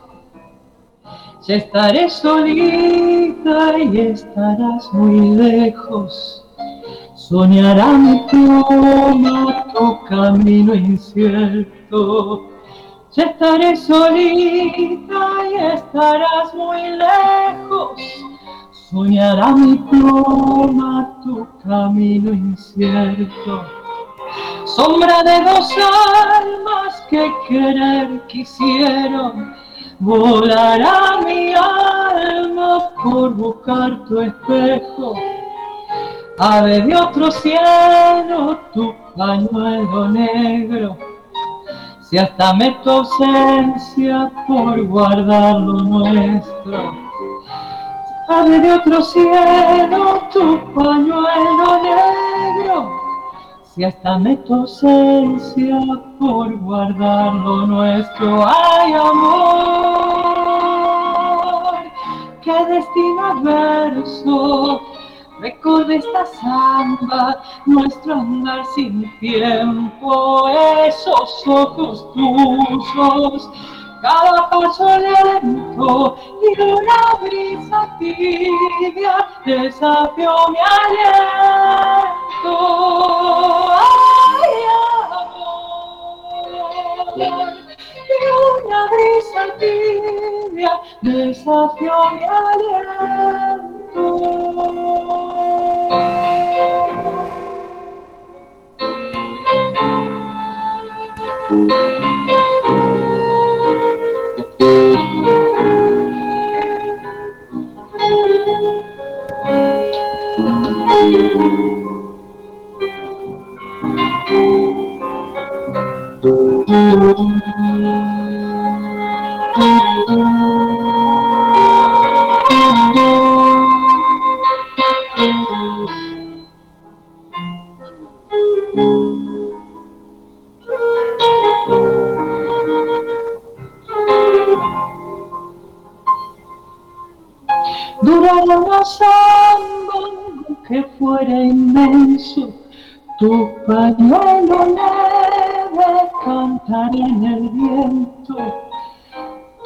Ojitos tristes me dirán te quiero y por un instante creeré que es cierto. Tus ojitos tristes me dirán te quiero y por un instante creeré que es cierto. Cada despedida fue empezar de cero, siempre una mirada, siempre algún silencio. Ave que se aleja tu mirar de fuego, si hasta me ausencia por guardar lo nuestro. Ave que se aleja tu mirar de fuego, si hasta ausencia por guardar lo nuestro. Ay, amor, qué destino verso, recuerda esta samba, nuestro andar sin tiempo, esos ojos tuyos cada paso lento y una brisa tibia desafió mi aliento. Ay, amor, y una brisa tibia desafió mi aliento.